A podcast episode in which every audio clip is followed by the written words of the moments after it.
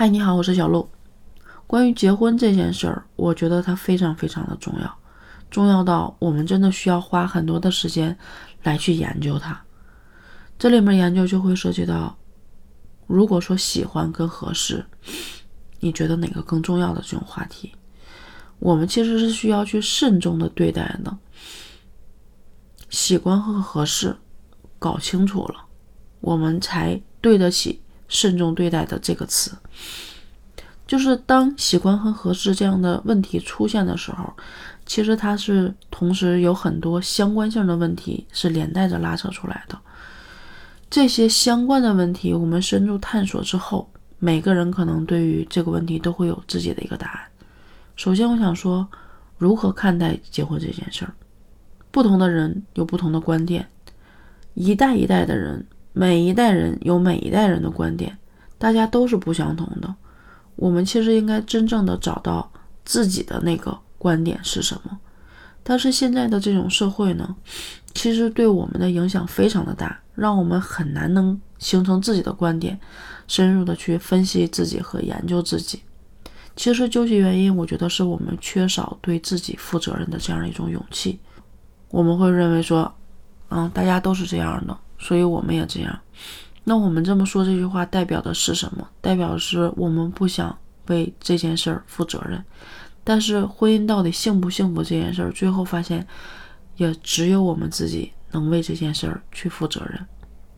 那不禁要停下来，就反问自己：婚姻对于自己到底意味着什么？有很多人是停留在要完成父母布置的任务。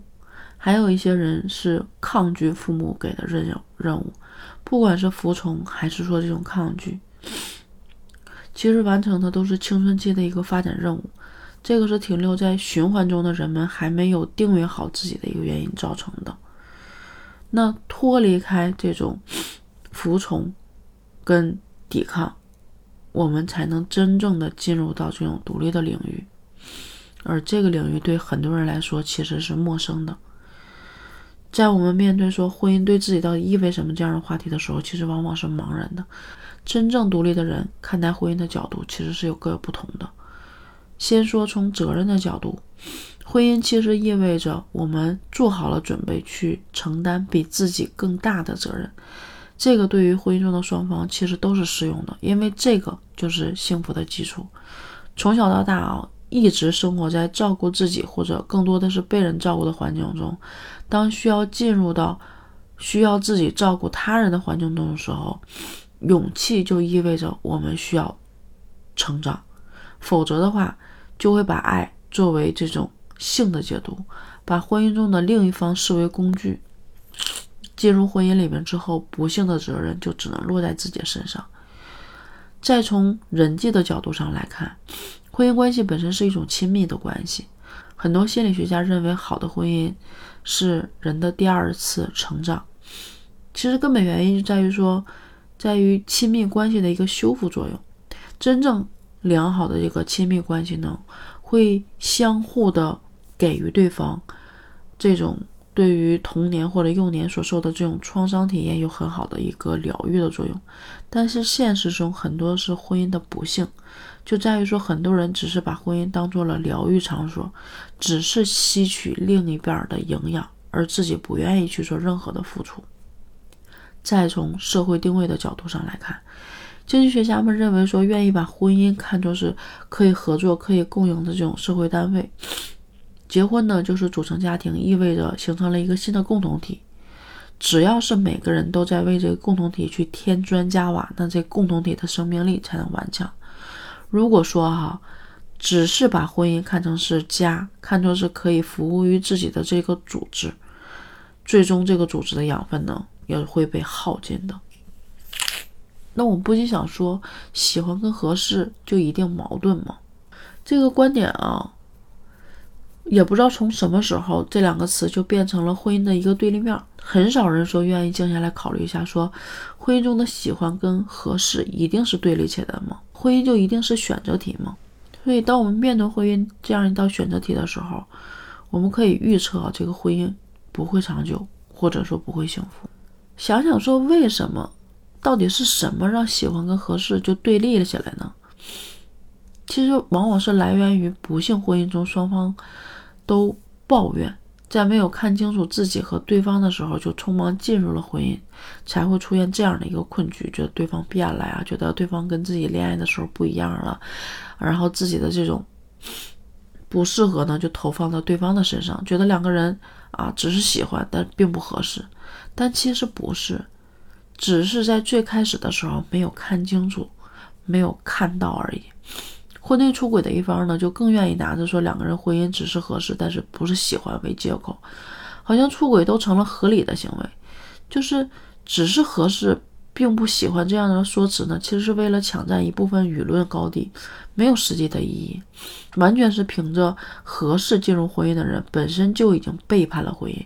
其实最重要的是从。最开始就背叛了自己。我们停下来去感受一下哈，不管是喜欢还是合适，婚姻的前提条件缺一不可。而从恋爱的过程中，就是为了去确定两个人之间的情感是不是相互喜欢，生活方式和处事的态度是否能够合适。所以无论承认不承认啊，恋爱的目的一定是指向婚姻的。所以只想谈恋爱。不愿意涉及婚姻的，一定是在内在会有一定心理创伤的。最后再说啊，就是我们真的准备好去面对婚姻这件事儿了吗？当自己以一个很确定的态度说“我啊准备好了要面对这件事儿”，好像说明了已经准备好了。但是面对问题的时候有一些茫然，那时候是需要我们对自己有更多的认识跟成长的。在现在这个社会，进入婚姻的基础已经不仅仅是物质层面了。不管是婚姻的哪一方，都是带着纯粹的追求物质的心态面对婚姻，能够预见到啊，其实内在是怎么多么的匮乏。面对这种匮乏的时候，其实婚姻真的是无能为力。表面上是结婚，其实底层是亲密关系。以这种依赖的方式进入婚姻的话，婚姻只能是避难所。但是这个避难所呢，永远漂浮着一个不愿意打开的灵魂。亲密关系的发展，在心理学里面，其实会觉得和早期的养育环境，也就是说，养育者的关系，其实非常相关。恋爱中啊，就是自己如果仍然拥有过多的原生家庭的影子，那这段婚姻吧，好像会更谨慎一些。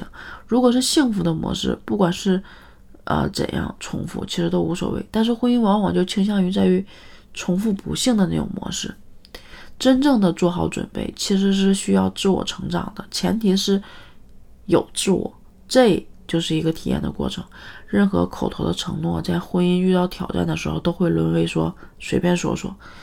面对婚姻准备好呢，总是会有三个部分需要我们看清楚。第一个就是你是不是有勇气进入到另一个人的生活？其实说特别玄幻啊，就是。你自己的灵魂能不能准备好去靠近另外一个灵魂？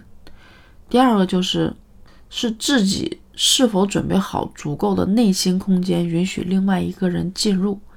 这个是一种态度上的允许，因为亲密关系一定是有挑战自我边界的一个过程。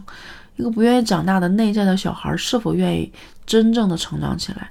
第三个就是，是否准备好一起去面对未知？婚姻所塑造的啊更强大的自我，在适应之前其实是混乱的、弱小的。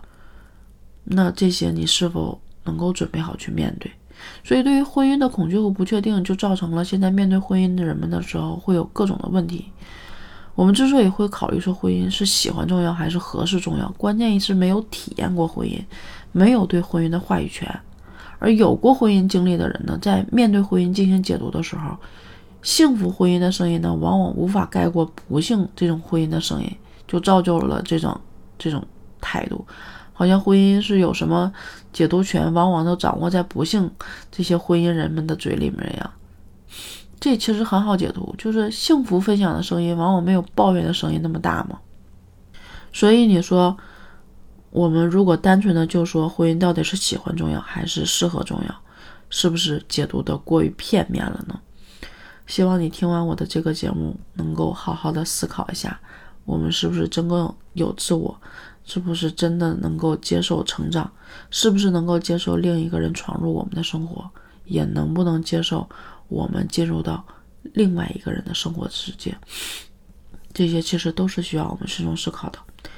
好了，小鹿今天的声音有一点点，嗯，是因为今天在讲这一块的时候，情绪有一些激动，去讲了一个关于网络的号称电子狗的一只宠物去世导致的情绪影响，所以今天，嗯，请包容一下，接受一下我这样的声音，好吧？好了，拜拜。